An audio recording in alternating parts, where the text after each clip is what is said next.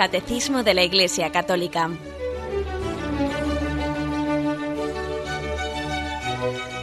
Un programa dirigido por Monseñor José Ignacio Munilla, Obispo de San Sebastián.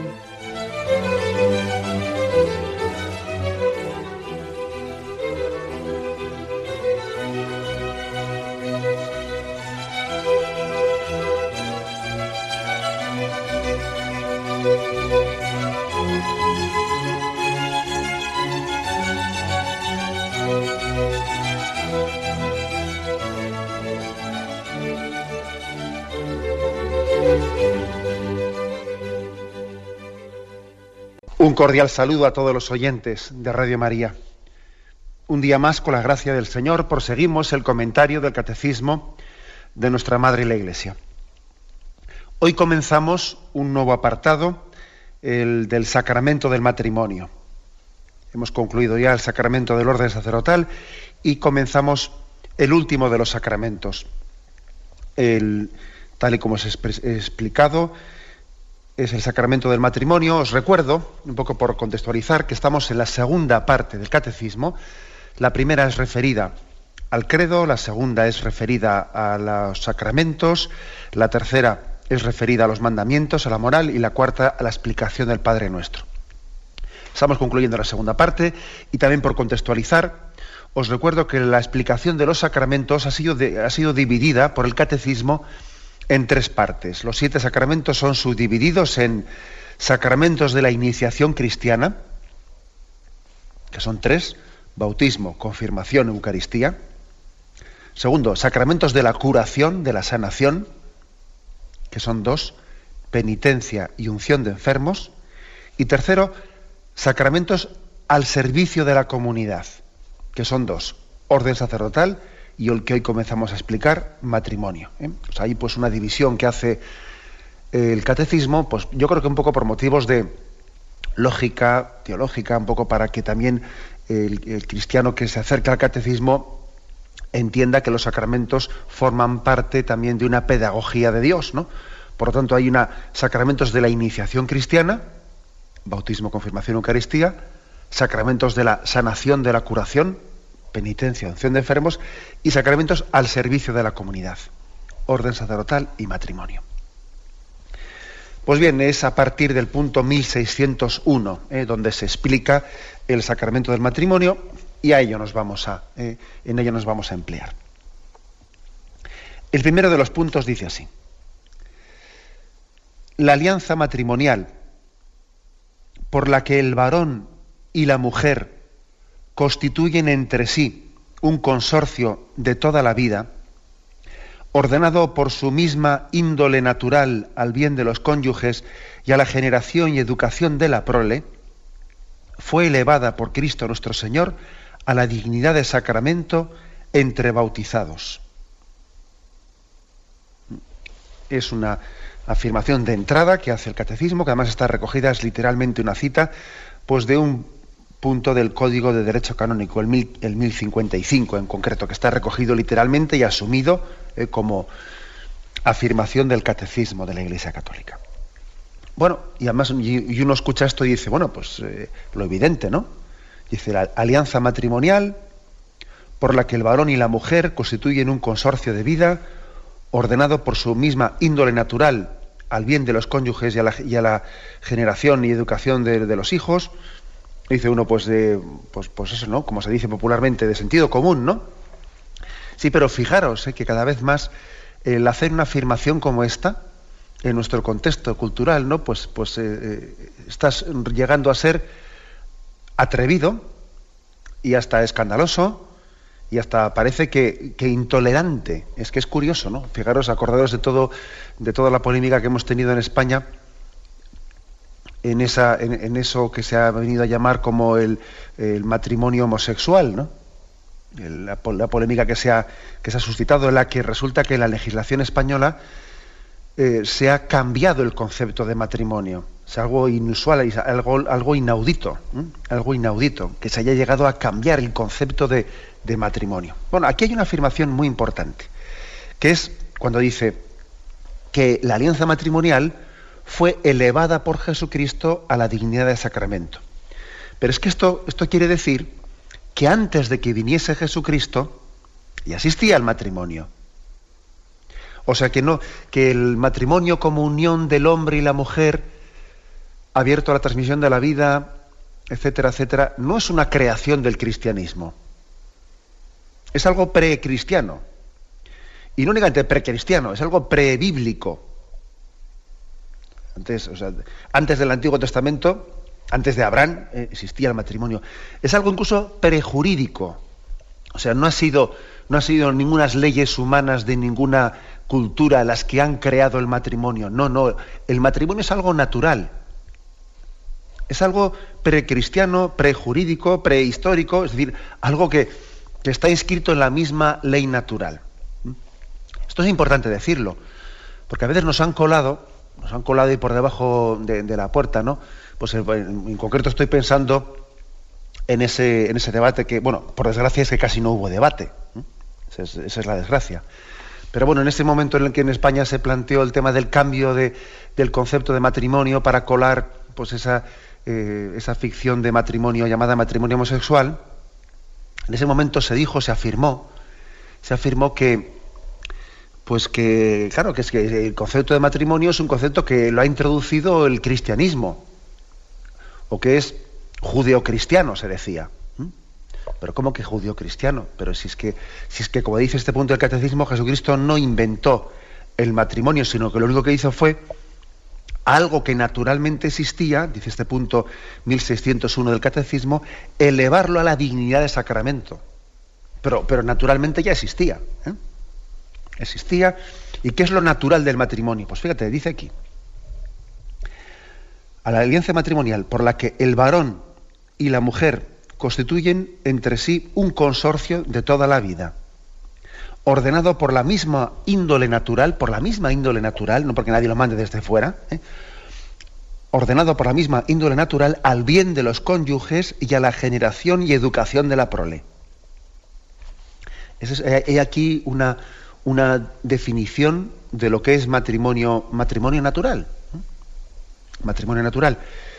Que luego, como dice aquí, fue elevado por Jesucristo a la dignidad de sacramento es que esto hace al sacramento del matrimonio, lo hace radicalmente distinto de otros de los demás sacramentos. Porque los demás sacramentos, Jesucristo, al instituirlos, está creando eh, parte de una creación nueva, o sea, es decir, parte, no parte de, un hecho previo, eh, sino que, que, bueno, pues por ejemplo, cualquier sacramento que pudiésemos decir, eh, el sacramento de la penitencia, el sacramento de la unción de enfermos, el sacramento de la confirmación. Es un sacramento instituido por Jesucristo en el que él hace un signo totalmente novedoso que, comienza con él, que se inicia en esa nueva alianza de Jesucristo. Sin embargo, no ese es el caso del matrimonio, porque el caso del matrimonio, o sea, el Señor lo que hace es bendecir, bendecir algo que, que, que no es que Cristo se lo haya inventado, Cristo no se ha inventado el matrimonio, existía antes que Él. Bendecir algo que, que, formaba parte de la propia ley natural. Esto hace que el sacramento del matrimonio sea distinto a, los demás sacramentos. ¿eh? O sea, por ejemplo, el sacerdocio.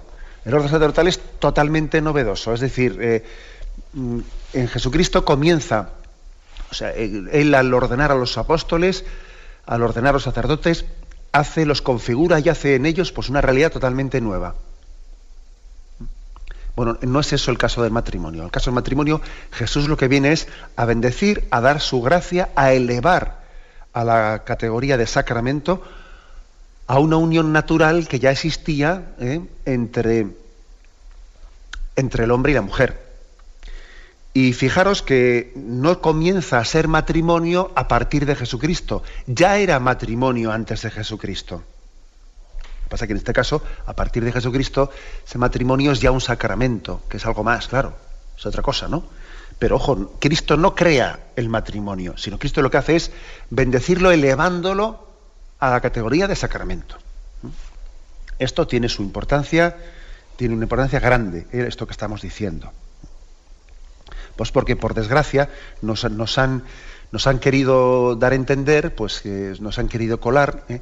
Pues que bueno, que esto del matrimonio es una invención del judío, cristianismo, ¿no? Que fuera de, fuera de la cultura judío-cristiana, pues el matrimonio no ha existido, eso es totalmente falso. El matrimonio es una realidad natural, eh, tan natural pues como la vida misma. ¿eh?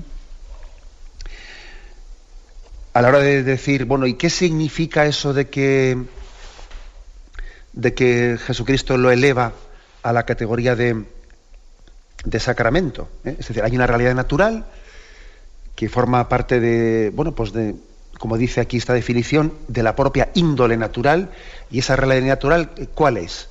Bueno, pues que el matrimonio tiene un misterio de complementariedad entre el varón y la mujer.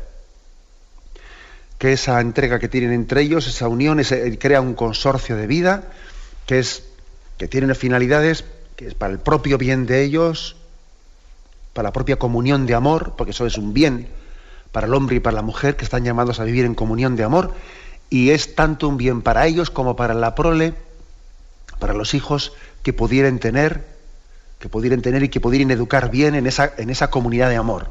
Eso es lo que es de ley natural, eso es lo que es el matrimonio de ley natural. Ahora la, la pregunta es, y entonces mm, cuando dice que Jesucristo lo elevó a la dignidad de sacramento, Primero, ¿por qué lo hizo? Si ya naturalmente ya existía. Hombre, pues lo hizo, como podemos imaginar, ¿no? Lo hizo porque hay realidades naturales que aunque sí, pues sí, forman parte de, esa, ley que está escrita ¿no? en, la naturaleza, sí, es cierto, pero también es verdad que el pecado, que en nuestra historia personal ha ido desdibujando, ¿eh? ha ido desdibujando eso que, eso que Dios había dejado escrito en la naturaleza. Es como una moneda, una moneda pues en la que está impresa pues el rostro del rey o el rostro de eh, pues quien fuese, ¿no? Mandatario, lo que fuere, pero que el momento en que se acuña la moneda está muy claramente ahí inscrito, ¿no? Pues, eh, eh, pues emperador, por tal tal, lo que fuere, ¿no? Está escrito ahí el rostro del mandatario, del rey o lo que fuere, pero claro, va pasando la moneda de mano en mano van pasando los años, los siglos y, poco a poco se va desgastando esa moneda. Y a veces cuando uno va a un, a un museo el que haya en alguna estantería con monedas antiguas, casi ya no se llega a ver el rostro el rostro ese que estaba escrito, porque hay cosas que Dios ha escrito en la naturaleza humana, pero después nosotros, por el, bueno, pues por nuestra historia de pecado personal, hemos ido emborronando, hemos ido emborronando, hemos ido haciendo a veces hasta difícil, costoso la vivencia de la ley natural. De la ley natural. Y por eso es cuando que Jesús le dice, dice em, en aquella polémica sobre el divorcio, por vuestra dureza de corazón, por vuestra dureza de corazón, os permitió Moisés repudiar a la mujer, pero al principio no fue así. Dios los creó hombre y mujer para siempre. Es decir, mm, en la creación del mundo, Dios acuñó una moneda en la que estaba claramente inscrito la naturaleza humana, estaba escrito eh, el que existía pues una, vocación al amor del hombre y la mujer y una vocación al amor indisoluble, plenamente abierta a la vida, etcétera, etcétera. Eso así lo creó Dios. Pero luego esa moneda, pues por el pecado del hombre, no es que lo que fuese de ley natural dejó de ser de ley natural, no. Lo que es ley natural no puede dejar de serlo nunca. Pero es cierto que puede ir siendo mucho más dificultoso el vivirlo así, incluso el percibirlo así. ¿Mm? Entonces, por eso Jesucristo eleva a la dignidad del sacramento lo que en sí era de ley natural, pero lo eleva, le da una gracia especial. Porque ocurre a veces que cuando el pecado nos ha herido mucho, mucho, ¿eh? Sin la gracia de Cristo no se es capaz de vivir la ley natural. Eso, esa es, digamos, una afirmación que es que además la podemos comprobar en la vida misma. En la vida misma la podemos comprobar. ¿Es de ley natural el que uno tiene que ser fiel a su mujer o a su marido? ¿Eso es una ley para los cristianos que tienen esas ocurrencias de ser fieles? Qué ocurrencias, es mío, ¿no? ¿Es una ley para los cristianos o, es más bien algo de, ley natural? Algo que, en sí eh, es un bien para el hombre y por lo tanto y por lo tanto es, de todo, es para todo el mundo y está escrito en la naturaleza. Por supuesto que es algo de ley natural el que conviene ser fiel al marido. Y sin embargo, cada día vemos con más claridad que sin la gracia de Cristo es difícil ser fiel. Pues porque las tentaciones son muchas, porque la, cultura que nos rodea puede llegar a hacer ver como normal lo que es aberrante, porque la carne es débil, la medida en que se ha dejado, eh, se ha dejado atrapar y se ha dejado seducir por la corrupción, etcétera, etcétera. Es decir, sin la gracia de Cristo es difícil vivir la, ley natural, especialmente cuando hay un contexto social en el que en, el que bueno pues el pecado ha llegado a dañarnos y ha llegado incluso a pedir una especie de carta de ciudadanía ¿eh? porque puede haber unos contextos sociales en los que el pecado ha llegado a instalarse de tal manera en nuestra cultura que casi se reivindica como si fuese un derecho. ¿eh? No tiene derecho, ¿no? Pues a, pues a ser infiel a su mujer y a ir, con la siguiente y con la siguiente, ¿no? Eso es un derecho. Ala, pues muy bien. Entonces, ¿qué, ¿qué ocurre? Pues que el pecado ha llegado a cegarnos tanto que como no venga la gracia de Cristo, nuestro socorro, es difícil vivir la ley natural. Es difícil. Por eso, Jesucristo, por su misericordia, pues él vino a, elevar algo que en sí era de ley natural, lo vino a elevar a la, dignidad de sacramento, pues, pues por preservarlo. Porque veía que esa moneda, esa moneda que había sido acuñada tenía el rostro pues cada vez más, más emborronado, ¿no? Y muchos ya les costaba percibir lo que estaba escrito en esa moneda y con qué intención se había acuñado esa moneda, y etcétera, etcétera. Cristo eleva pues a la dignidad de, sacramento. Un sacramento que os recuerdo, ¿eh? por ejemplo, si uno va al punto 1152 ¿eh? del catecismo, allí se expresa un poco qué quiere, qué quiere decir, ¿no? Lo de, o sea, qué supone el sacramento. Dice allí, signos sacramentales. Desde Pentecostés el Espíritu, el Espíritu Santo, realiza la santificación a través de los signos sacramentales de su Iglesia. Los sacramentos de la Iglesia no anulan, sino que purifican e integran toda la riqueza de los signos y de los símbolos del, cosmos y de la vida social. Aún más, cumplen los tipos y las figuras de la antigua alianza, significan y realizan la obra, la salvación obrada por Cristo. Es decir, un sacramento, el matrimonio, después de que Cristo lo elevó a, la dignidad de matrimonio, a partir de ahí significa y realiza la obra de la salvación. Antes, pues bueno, pues no, no tenía tantas pretensiones. Antes el matrimonio, antes que, antes de que Cristo lo elevase a la dignidad de sacramento, sencillamente pues era esa realidad natural que antes hemos hablado de ella, ¿no? Pero a partir de entonces, la unión matrimonial bendecida por Dios el sacramento significa y realiza la salvación de Dios. En esos esposos, en esa familia, es, mucho más, es un signo, es un signo del amor de Dios a la humanidad. Es un signo del desposorio de Cristo con la humanidad. Esto es elevarlo a otra dignidad. ¿eh? Vamos a intentar explicar esto con, todo el detenimiento que podamos, pero esta es un poco la afirmación de partida, ¿eh? en la que hace el punto 1601, en la que se hace una definición de lo que es desde el punto de vista de la ley natural, el matrimonio y de cómo Jesucristo lo elevó a la dignidad de, sacramento. Tenemos un momento de reflexión y continuamos enseguida.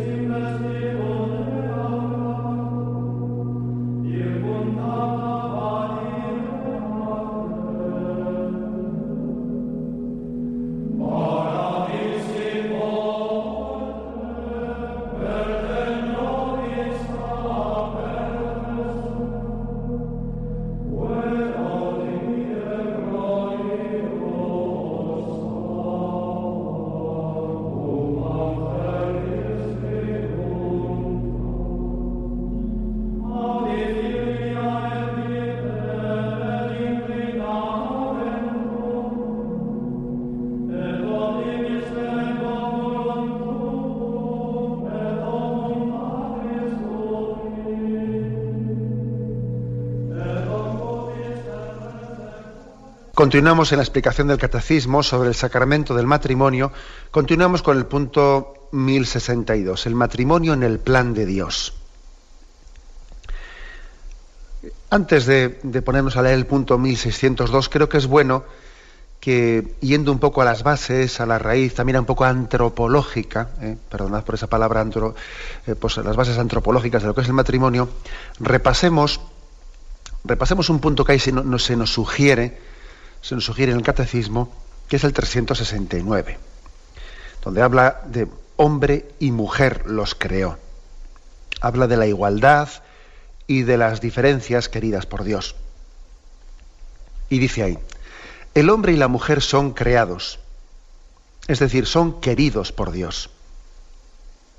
Por una parte, en una perfecta igualdad, en tanto que personas humanas, y por otra, en un ser respectivo de hombre y de mujer. Aquí hay mm, afirmaciones muy importantes, es decir, que ser hombre y ser mujer es una realidad querida por Dios. Dios nos ha creado iguales en dignidad al hombre y la mujer, pero iguales en dignidad no quiere decir que seamos que no tengamos diferencias. Dios nos, nos quiere eh, diferentes, nos quiere complementarios y esas eh, diferencias o complementariedades no son, no son la cultura las que las ha creado, ¿no? aunque luego la cultura tiene sus influencias, sino que están inscritas en la propia naturaleza. Y además dice, el hombre y la mujer son creados, es decir, son queridos, porque ser creado es haber sido eh, querido por Dios. O sea, la creación no es fruto de, pues, de una especie de casualidad o de un ciego destino o de una necesidad. Dios no ha creado por necesidad, Dios ha creado libremente. Ha creado libremente por amor. La creación también no era, ¿eh? pues no es ni casual ni, ni obligatoria. No, no, es un acto libre de amor de Dios. Ser creado es sinónimo de haber sido querido expresamente por Dios. Hemos sido queridos, hemos sido pensados siempre como hombre y como mujer. Ser hombre, ser mujer, forma parte de mi vocación. Yo he sido querido así por Dios. Tenemos que estar como muy orgullosos, muy agradecidos de ser hombre o ser mujer. Eso forma parte de la vocación que Dios me ha dado. Igual en esto hemos pensado poco.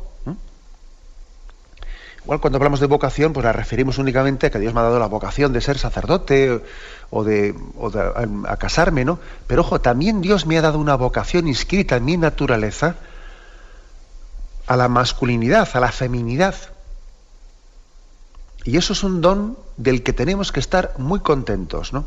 Es absurdo, ¿no? Pues que, lo que se escucha por ahí a veces de que yo, pues, yo quiero cambiar de sexo, pero bueno, ¿qué quiere cambiar de sexo?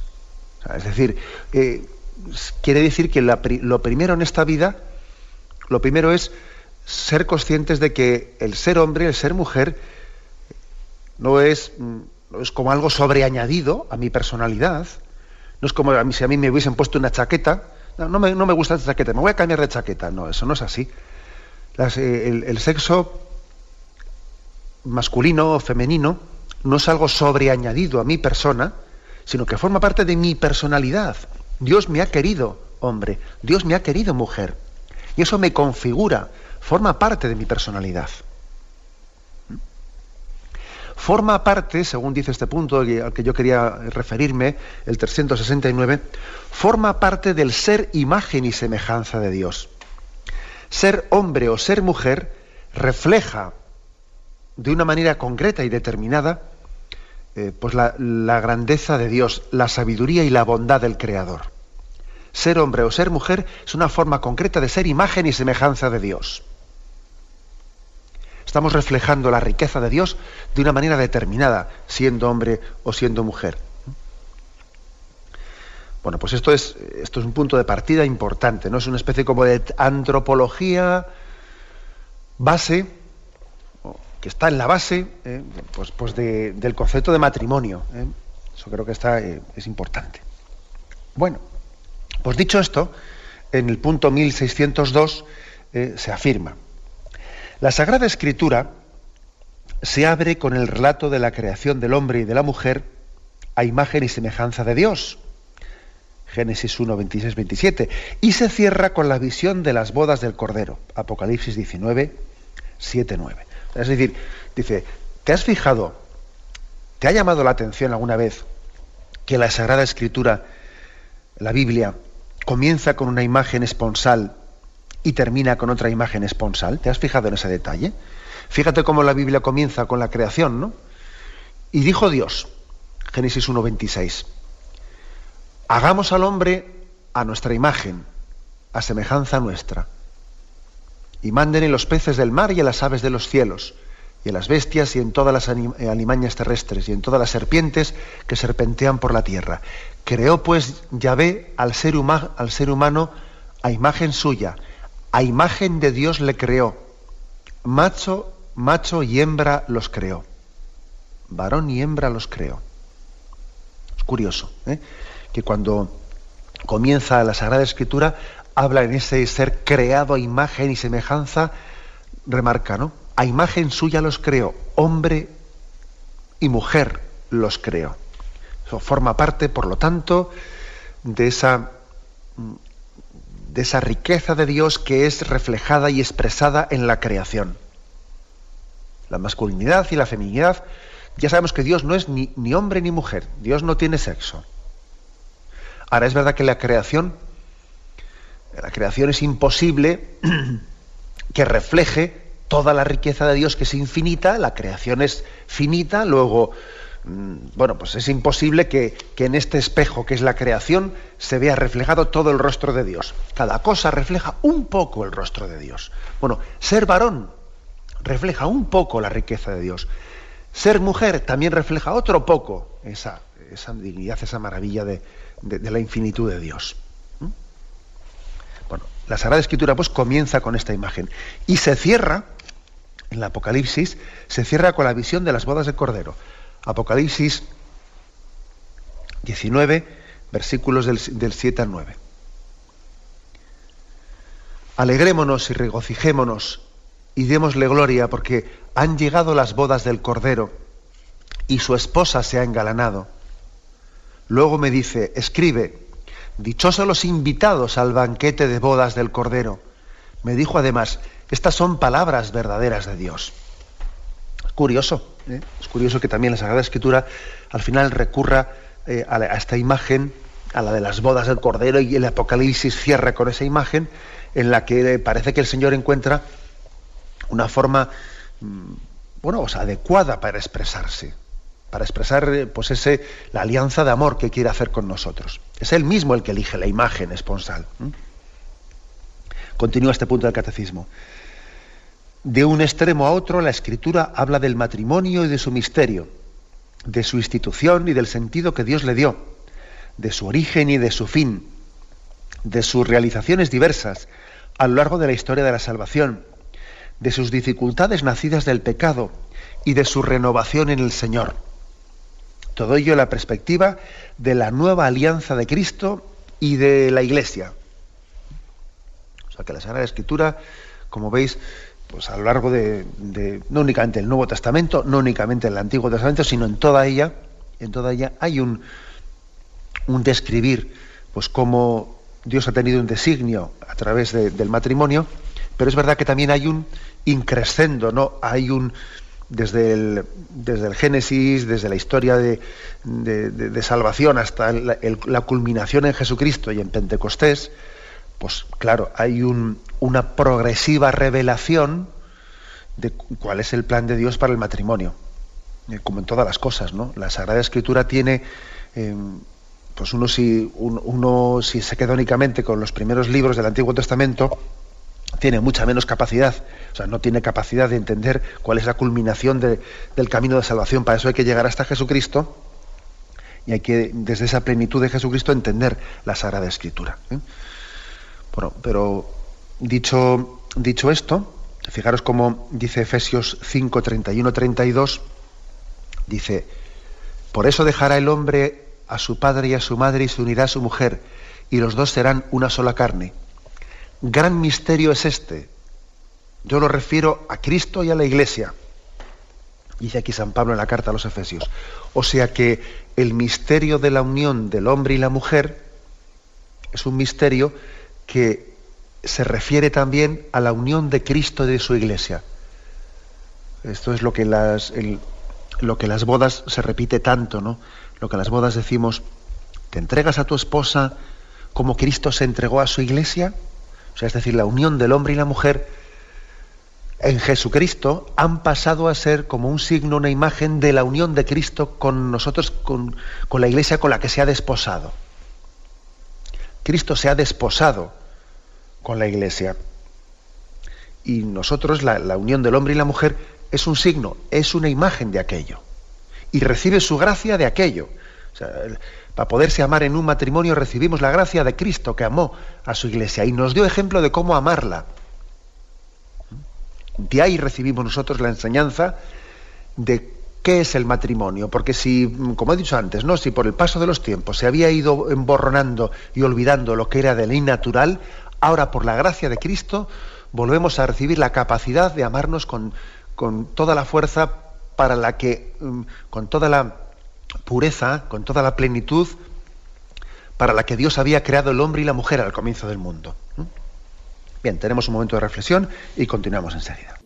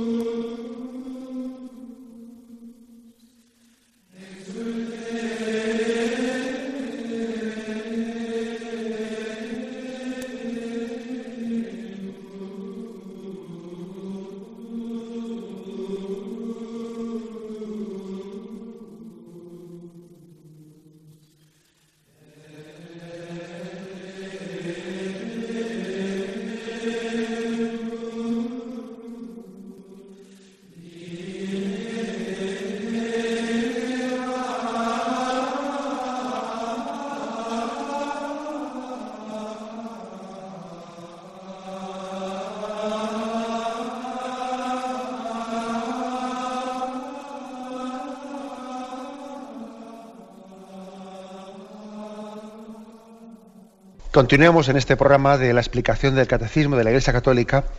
Continuamos explicando, eh, hoy estamos, nos hemos centrado en dos puntos, el 1601 y 1602, con los que se abre la explicación del sacramento del matrimonio. El matrimonio en el plan de Dios, podríamos decir. Aquí se nos refiere, se nos sugiere también otro punto para entender mejor lo que se está explicando de cómo la unión del hombre y la mujer es un signo, en, el, sacramento del matrimonio se convierte en un signo de, esa unión de Cristo con su iglesia. Cristo se desposó con su iglesia. Bueno, pues en el punto 796 del Catecismo, allí se decía lo siguiente. La unidad de Cristo y de la iglesia implica también eh, la distinción de ambos con una relación personal este aspecto es expresado con frecuencia mediante la imagen del esposo y la esposa. Cristo es a su iglesia lo que el esposo es a la esposa. El tema de Cristo esposo de la iglesia fue preparado por los profetas, por ejemplo, anunciado por Juan Bautista. Uno, uno echa mano, por ejemplo, de Evangelio de San Juan, capítulo 3, versículo 29, y ahí lee. Vosotros mismos me sois testigos de que yo no soy el Cristo, sino que he sido enviado delante de él, dice Juan Bautista. Y luego añade, el que tiene a la novia es el novio, pero el amigo del novio, el amigo del novio, el que asiste y le oye, se alegra mucho con la voz del novio. Esta es pues mi alegría que he alcanzado en plenitud. Es como diciendo, ojo, vosotros no, me, no busquéis en mí al que esperabais, el que tiene a la novia es el novio. es Jesucristo el que se va a desposar con vosotros. Pero el amigo del novio, Juan Bautista se define a sí mismo como amigo del novio. Fijaros cómo él tiene plenamente asumida la imagen esponsal. Él es el amigo del novio. Él no tiene a la novia, no, a la novia le tiene el novio, oye. ¿eh? Es una imagen clara, ¿no? En la que hay esa conciencia. Otra imagen. Marcos 2.19. Jesús les dijo, el contexto era esa polémica sobre el tema de si sus discípulos ayunaban o no ayunaban, ¿no? Jesús les dijo, ¿pueden acaso ayunar los invitados a la boda mientras el novio está con ellos? Mientras tengan consigo al novio no pueden ayunar. Él es el novio. ¿eh? No pidáis que mis discípulos ayunen en este momento porque están en las bodas, eh, se están aquí celebrando las bodas y Cristo es el novio y Él se casa y Jesús se desposa con la iglesia, con la humanidad. Bueno, pues otra imagen de desposorio. Más imágenes, por ejemplo, Mateo 22, versículo del 1 al 14.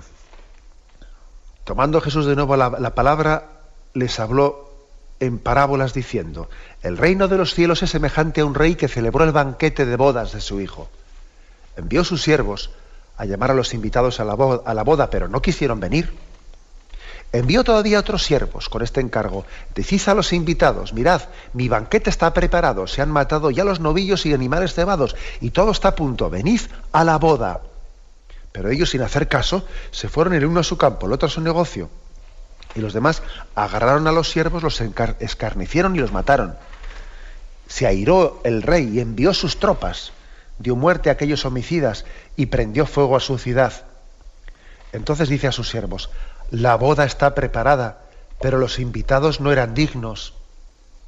Y pues a los cruces de los caminos y cuando, eh, y cuando encontréis, y, a cuantos encontréis, invitadlos a la boda. Los siervos salieron a los caminos, reunieron a todos los que encontraron malos y buenos, y la sala de bodas se llenó de comensales, etcétera. Bueno, es decir, fijaros que Jesús eh, buscó expresamente las, y la imagen de la esponsalidad. Es una imagen eh, totalmente de, Jesucristo, en la que Él se presenta eh, bajo esa forma. Y hay muchas más, hemos elegido algunas, pero podéis, podemos echar mano de, por ejemplo, en Mateo 25, ahí está esa imagen de las, las diez vírgenes, cinco necias y cinco sensatas, que esperaban la llegada del esposo, la llegada del novio, para entrar al banquete de bodas. O sea, está lleno de, lleno de imágenes esponsales el, por la Sagrada Escritura. El apóstol presenta a la iglesia y a cada fiel miembro de su cuerpo como una esposa desposada con Cristo Señor, para no ser con él más que un solo espíritu. También hay muchas imágenes ¿no? de, este, de este tipo. No hay, no hay, estamos desposados con un solo Señor. Eh, no tenemos más que un solo Señor. Por ejemplo, eh, por ejemplo, buscamos en 2 Corintios, capítulo 11, eh, versículo segundo, y ahí dice, celoso estoy de vosotros, con celos de Dios, pues os tengo desposados con un solo esposo, para presentaros cual casta virgen a Cristo. Es decir, estamos nosotros eh, tenemos un deber de fidelidad a Jesucristo. Nuestro corazón no tiene que tener más que, más que a Cristo como esposo. Eh, no se refiere aquí ahora tanto eh, al tema de la vocación virginal, no, se refiere a eso. Se refiere a que a Cristo ha venido a, a, casarse con la iglesia, con toda la iglesia, y lógicamente nosotros no tenemos que tener más Señor que Jesucristo, no tenemos que tener falsos dioses. Nuestro corazón no tiene que tener un falso Señor. Nosotros no servimos a dos señores. Tenemos un único esposo. ¿eh? Bajo esa perspectiva también eh, está aquí San Pablo presentando este misterio de la, de la esponsalidad. ¿eh? La Iglesia es esposa inmaculada del Cordero Inmaculado. Así también se, se presenta. Por ejemplo, tenéis Apocalipsis 22, versículo 17, y allí dice, el espíritu y la novia dicen, ven, y el que oiga diga, ven, y el que tenga sed que se acerque, y el que quiera reciba gratis agua viva. El espíritu y la novia dicen, ven. Es decir, de nuevo aquí también se presenta a la iglesia como esposa inmaculada que es fiel a Jesucristo, a la que Cristo amó y por la que se entregó a fin de santificarla. ¿Eh? Misterio pues esponsal que como veis se repite por activa y por pasiva. Cristo asoció, asoció a la Iglesia mediante una alianza eterna y de la que no cesa de cuidar con su propio cuerpo. Eh, otro texto, por ejemplo, Efesios, Efesios 5, 29. Dice así, Efesios 5, 29. Porque nadie aborreció jamás su propia carne, antes bien la alimenta y la cuida con cariño, lo mismo que Cristo hace, hace con la iglesia. O sea, que igual que, pues que, que el esposo cuida de, de su esposa porque es su propia carne, pues también así Cristo hace con su iglesia. Como veis, es indiscutible, es indiscutible, y además no estamos leyendo todos los textos, estamos eligiendo algunos. ¿eh? Es indiscutible que Jesucristo elevó eh, la unión del hombre y la mujer, la, elevó eh, pues a nivel, a la dignidad de sacramento, y que utilizó la imagen esponsal para expresar en ella su relación con la, con la, Iglesia y con cada uno de nosotros. Cristo se viene a, revelarse como esposo. Es verdad que también hay más imágenes, ¿eh? O sea, en la Sagrada Escritura hay más imágenes. Hay, eh, Cristo también se presenta como hermano. Cristo también se presenta como amigo. También se presenta como padre. Pero bueno, también se presenta como esposo. Todas las imágenes eh, todas esas imágenes, cada una de ellas, pues como Dios es infinito, como su amor eh, pues es inabarcable por nosotros, cada imagen aporta algo, ¿eh? aporta algo a un misterio infinito que el hombre no es capaz de agotar.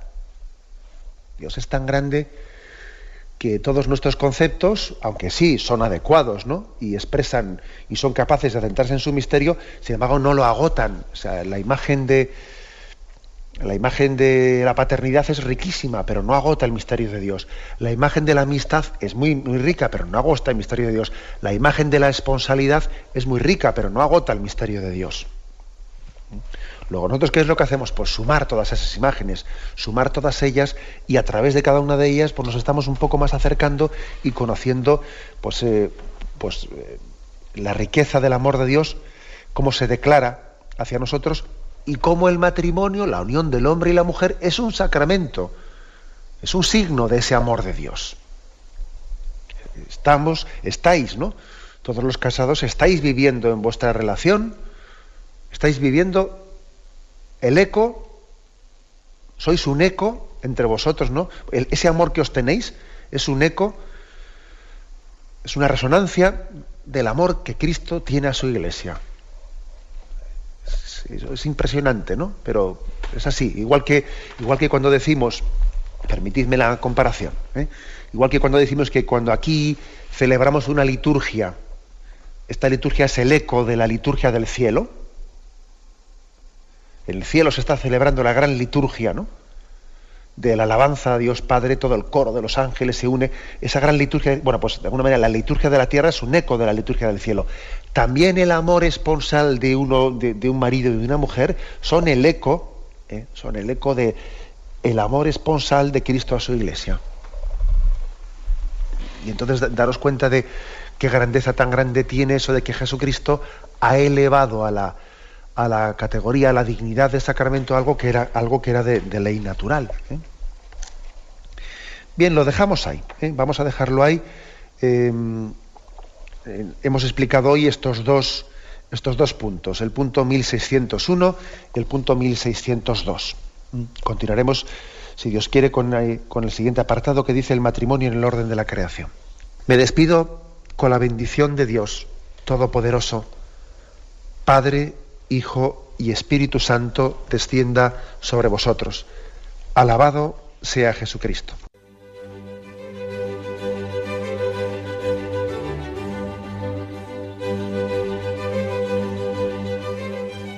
Finaliza el Catecismo de la Iglesia Católica, un programa dirigido por Monseñor José Ignacio Munilla, obispo de San Sebastián.